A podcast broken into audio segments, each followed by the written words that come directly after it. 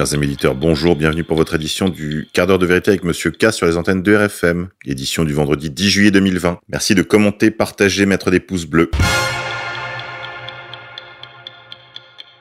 Coronavirus. La rentrée ne sera pas normale, avertit le président du conseil scientifique. Le professeur Diafoirus Jean-François Delfrécy a affirmé jeudi soir que la question de la fermeture des frontières était sur la table et que la rentrée ne serait pas normale. La rentrée va être aussi normale que possible, mais pas tout à fait normale. On sera encore dans cette ambiance de Covid, a-t-il déclaré au micro de BFM TV. Faute de virus, on diffuse la peur. Humour. On l'avait tous oublié, mais aussi bien Dupont-Moretti que la poissonnière de l'Ouest Bachelot s'étaient tous les deux déclarés contre le fait de faire ou refaire de la politique.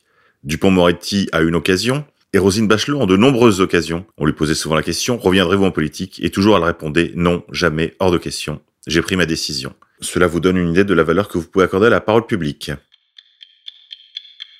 Politique française toujours. Olivier Véran rappelle alors vivement le député Abad alors qu'il crie son masque baissé. Il lui enjoint Ne créez pas un cluster dans l'Assemblée. Voilà, voilà, voilà, on y est. La dictature sous des prétextes médicaux. On fait taire un député à l'intérieur de l'Assemblée en lui demandant de garder son masque. Les masques sont donc bien des muselières.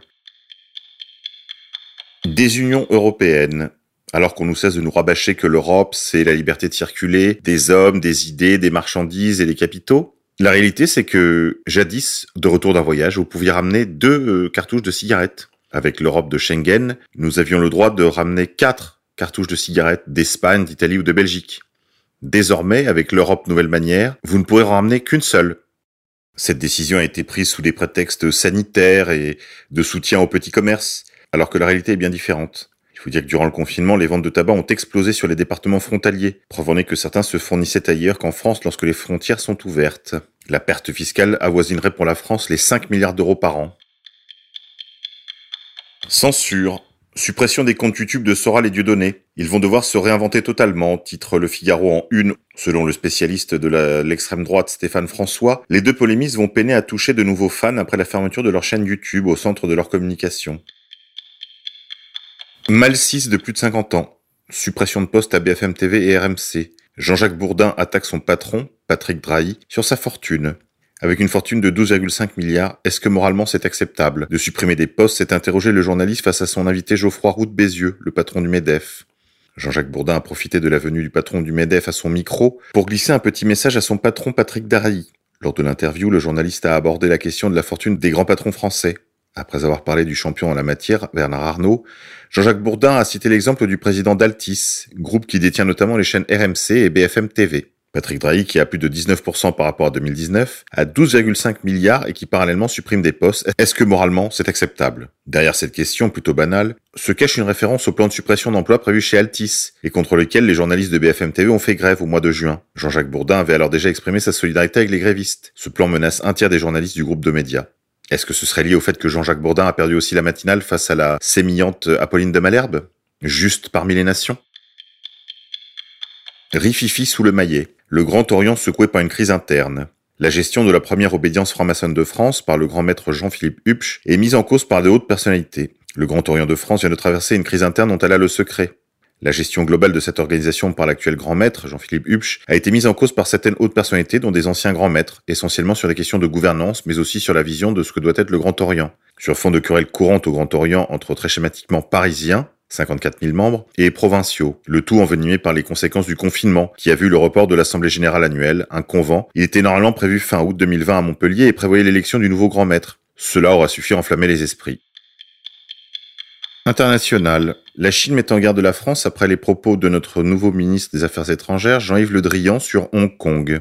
Le ministre des Affaires étrangères a déclaré mercredi que la France n'allait pas rester inactive sur la question hongkongaise. Au lendemain d'une intervention de Jean-Yves Le Drian, le ministre des Affaires étrangères devant la Commission des Affaires étrangères au Sénat, où il a annoncé des mesures en réaction à la politique de Pékin envers Hong Kong, la Chine a adressé jeudi 9 juillet une mise en garde à la France. Les affaires de Hong Kong relèvent des affaires intérieures de la Chine et aucun pays n'a le droit de s'en mêler, a déclaré devant la presse Zhao Lijian, le porte-parole de la diplomatie chinoise. Il a également dit espérer que certains pays fassent preuve de prudence en parole comme en action et agissent de façon plus positive pour la stabilité de Hong Kong. Comme entrant en matière diplomatique, Jean-Yves Le Drian se pose là.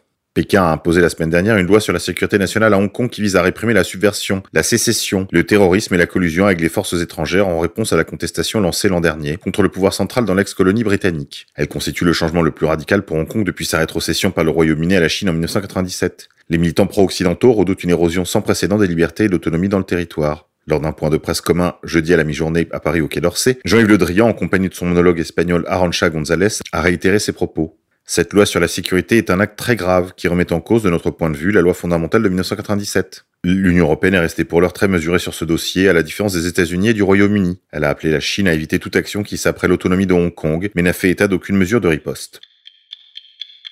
Rue Barbare. Après l'agression d'un chauffeur de bus qui l'a conduit dans un état clinique extrêmement inquiétant, un coma profond, je crois, son épouse demande à la justice de punir les lâches, auteurs de ce crime.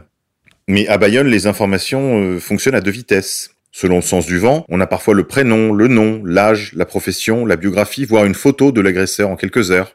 Souvenez-vous de Claude Cinquet, ce papy à qui il manquait des cases, qui s'était attaqué à la mosquée de Bayonne et qui avait fait zéro mort. Et parfois on n'a aucune information, comme pour les assaillants du chauffeur de bus, que les médias locaux ont tenté de faire passer pour des Français marginaux.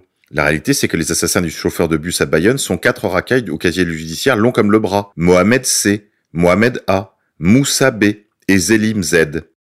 Aucun grand média ne reprend l'information, évidemment. À Atlanta, aux États-Unis, une fillette noire de 8 ans abattue par un manifestant Black Lives Matter. La petite fille a été tuée par balle par un homme noir alors qu'elle était en voiture avec sa mère qui essayait de contourner un barrage routier de fortune tenu par des individus armés. En effet, depuis la mort de George Floyd aux États-Unis au cours d'une intervention policière, le pays est secoué par une crise raciale. De nombreuses manifestations sont organisées sur tout le territoire américain pour protester contre le racisme supposé des forces policières. Mais certaines d'entre elles ont donné lieu à des débordements d'ampleur, à des scènes de chaos. Ainsi, samedi 4 juillet au soir, une fillette de 8 ans a été tuée par balle à Atlanta, où un homme noir avait été abattu le mois dernier par un policier, rapporte notamment la chaîne locale WSB TV. Nommée Secoria et Turner, cette petite fille noire circule en voiture avec sa mère quand elles sont tombées sur un barrage routier de fortune qui était tenu par de nombreux individus armés. Alors que la conductrice tentait de contourner cet obstacle, le véhicule a été la cible de tirs intentionnels selon elle. Ces coups de feu ont atteint sa fille qui est morte dans ses bras. Elle n'avait que 8 ans. Nous comprenons la frustration pour Richard Brooks, l'homme noir tué par un policier un mois plus tôt, mais nous n'avons rien à voir avec ça. Mon bébé ne voulait pas faire de mal. Le père de Secoria a également déclaré Vous avez tué les vôtres cette fois. Vous avez tué un enfant. Et cette vie-là, elle compte? Télévision. Éric Zemmour quitte son écrin face à l'info dans un feu d'artifice face à Raphaël Antoven, tandis que Christine Kelly maintient son audience et que sa principale concurrente, Ruth Krief, sur BFM TV, quitte ses antennes. Si bien sûr ce ne va pas désioniser la télévision française, c'est tout de même une bonne nouvelle. C'est là-dessus qu'on se quitte, les déconfinés. Je vous dis à demain. Euh, non, à la semaine prochaine.